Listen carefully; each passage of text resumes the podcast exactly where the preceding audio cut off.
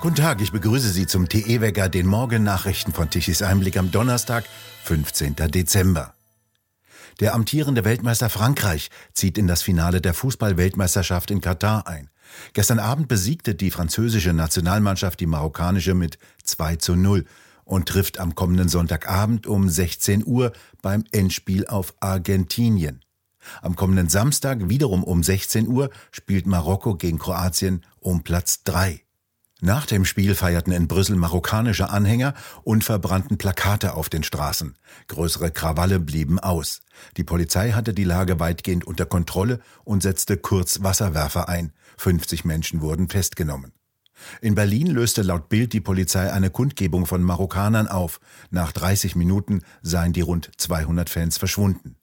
In Düsseldorf haben Marokko-Anhänger bei kurzen Feiern Bengalos gezündet. Es habe einige kleinere Zusammenstöße mit der Polizei gegeben.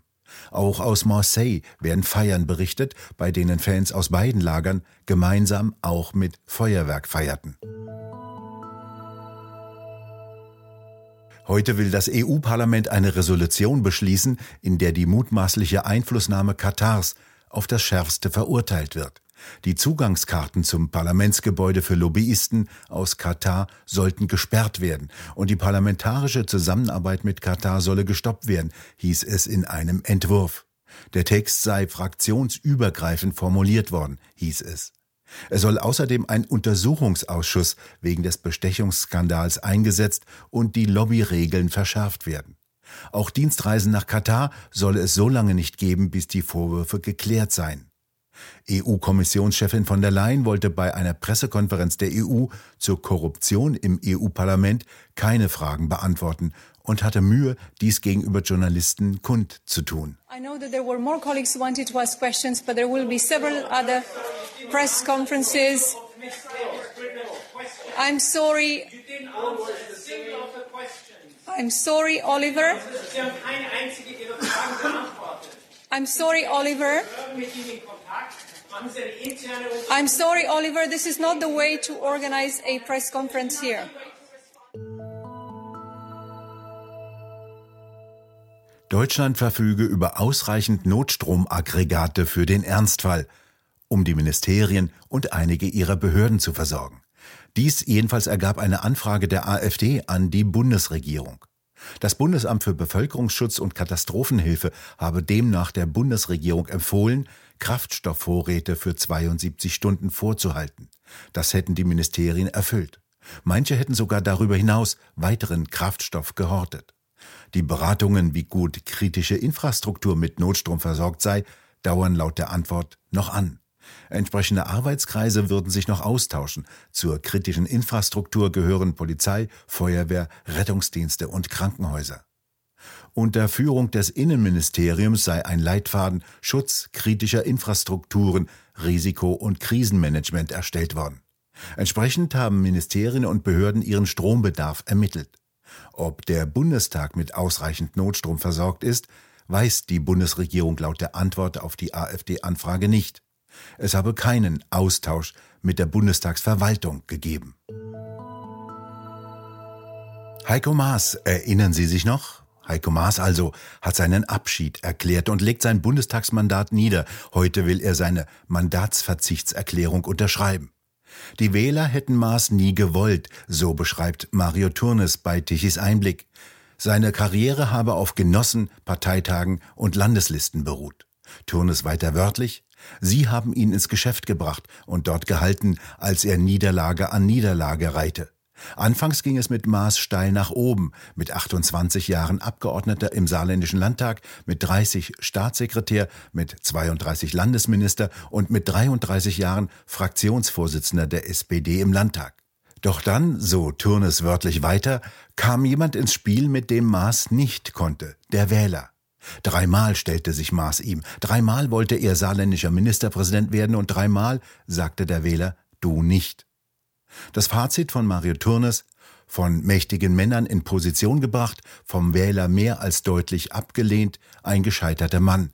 Woanders wäre er vielleicht ausgemustert worden, doch die SPD hält an ihren Wahlverlierern fest. Vom Saarländer in Erinnerung geblieben ist das Bild, als er den damaligen US-Präsident Trump während einer Rede ausgelacht hat, weil der vor der deutschen Abhängigkeit gegenüber Russland in Energiefragen warnte.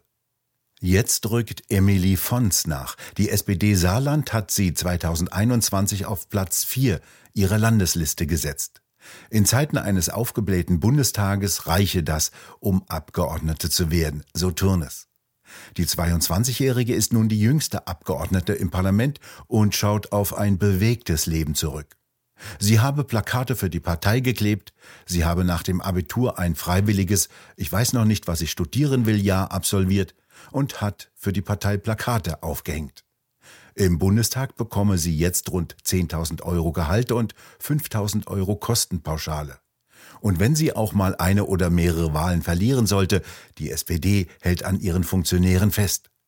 Fons schreibt auf Instagram, ich freue mich auf die große Aufgabe, die vor mir liegt. Gleichzeitig habe ich großen Respekt davor und bin meiner Partei für diese Chance sehr dankbar. Es geht darum, Verantwortung zu übernehmen für das Saarland und meine Generation. Fons mag vielleicht erst 22 Jahre alt sein, aber wie eine ausgebrannte Altfunktionärin formulieren, kann sie jetzt schon, so Mario Turnes bei Tichys Einblick. Immer mehr Internas über zweifelhafte Praktiken bei der Social-Media-Plattform Twitter kommen heraus. Das Unternehmen, das jetzt dem Unternehmer Elon Musk gehört, klärt seit Tagen darüber auf, wie in früheren Zeiten linke Mitarbeiter und Führungskräfte negative Nachrichten über die Machenschaften etwa von Hunter Biden unterdrückte und so die Wahl zwischen seinem Vater Joe Biden und Donald Trump beeinflusst haben. Oder wie sie unliebsamen, meist konservativen Beiträgen und Accounts die Reichweite nahmen. ARD und ZDF haben in jüngster Zeit viel über Twitter berichtet und den neuen Besitzer Elon Musk in einem schlechten Licht erscheinen lassen. Über die Aufklärung, wie linke Mitarbeiter und Führungskräfte linke Positionen auf Twitter bevorzugt haben, schweigen ARD und ZDF. Bei Twitter arbeitet Musk aktiv an der Aufklärung mit und unterstützt Journalisten bei den Recherchen über das soziale Netzwerk. Beispiel die Journalistin Bari Weiss. Sie arbeitete unter anderem für die New York Times. Die verließ sie, um das neue Medium The Free Press zu gründen. Das verschreibt sich alten journalistischen Werten wie Neutralität und Unabhängigkeit. Weiß hat Inhalte ihrer Twitter-Recherche veröffentlicht, beispielsweise über die Sperre des ehemaligen amerikanischen Präsidenten Trump auf Twitter. Die war im Januar 2021 eine Reaktion auf die Stürmung des Kapitols durch Rechtsradikale. Führende Mitarbeiter des Netzwerkes konstruierten damals eine Mitschuld Trumps, weil dieser auf Twitter angeblich zum Sturm aufgerufen habe. Weiß schaute sich an, was denn Trump genau geschrieben hat. Am 8. Januar 2021, zwei Tage nach der Erstürmung, gab es zwei Tweets von Trump, dass er nicht zur Amtseinführung Bidens gehen werde. Seine 75 Millionen Wähler seien großartige amerikanische Patrioten, die auch in der Zukunft eine bedeutende Stimme haben werden. Und seine Wähler dürften nicht in irgendeiner Form missachtet oder schlecht behandelt werden. Doch die weitgehend linke Mitarbeiterschaft habe sich schon lange vor dem Januar eine Sperre Trumps gewünscht, berichtet Weiß. Doch das Unternehmen habe sich lange dagegen gewehrt. Die Äußerungen von Staats- oder Regierungschefs stellten wichtige Informationen dar, auch wenn sie kontrovers seien. Nach dem Sturm auf das Kapitol setzten sich die linken Hardliner bei Twitter durch. Nur wenige interne Stimmen warnten, wie die eines Mitarbeiters, der darauf hinwies, dass er als gebürtiger Chinese genau wisse, wie Zensur die öffentliche Debatte zerstöre. Twitter sperrte Trump, als er offiziell noch amerikanischer Präsident war. Andere Staats- und Regierungschefs, wie den israelfeindlichen iranischen Ayatollah Ali Khamenei, ließ das Netzwerk nach ganz anderen Verstößen weitermachen. Der nigerianische Präsident Buhari rief dazu auf, gegen die Anhänger der Biafra in der Sprache vorzugehen, die sie verstünden. Und der äthiopische Präsident Ahmed rief seine Bürger dazu auf, die Waffen gegen die Menschen der Region Tigray zu ergreifen. Sie alle blieben auf Twitter.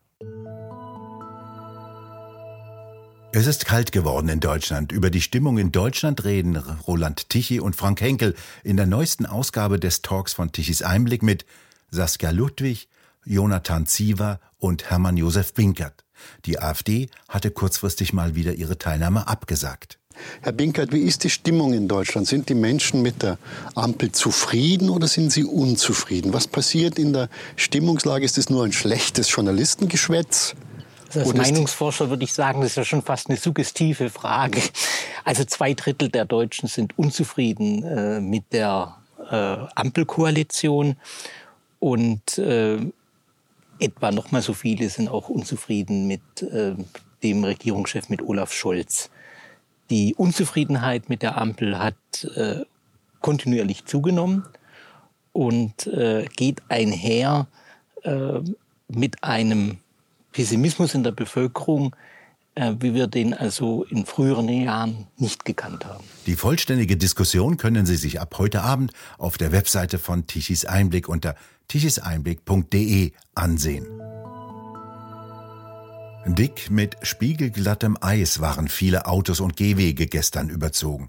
Eisregen hatte in Teilen Süddeutschlands und der Schweiz einen dicken Eispanzer auf Autos, Bäume und Straßen gelegt. Bis zum Wochenende bleibt uns die Kälte noch erhalten. In der Mitte Deutschlands erstreckt sich heute ein ruhiger Streifen mit Auflockerungen. Die Sonne kann durchkommen, vor allem nach Osten hin. Im Norden ist es an den Küsten wechselhaft mit Schnee und Schneeregenschauern. Im Süden bleibt es weiterhin bewölkt. Tagsüber besteht eher geringe Schauerneigung. Die Temperaturen bewegen sich tagsüber um 0 bis minus 2 Grad und nachts wird es wieder eisig kalt mit Temperaturen von minus 7 bis minus 10 Grad. Über die liebste Energiequelle der Energiewender brauchen wir überhaupt nicht zu reden über den Wind. Der schläft schon seit Tagen und tut dies auch noch bis zum Wochenende.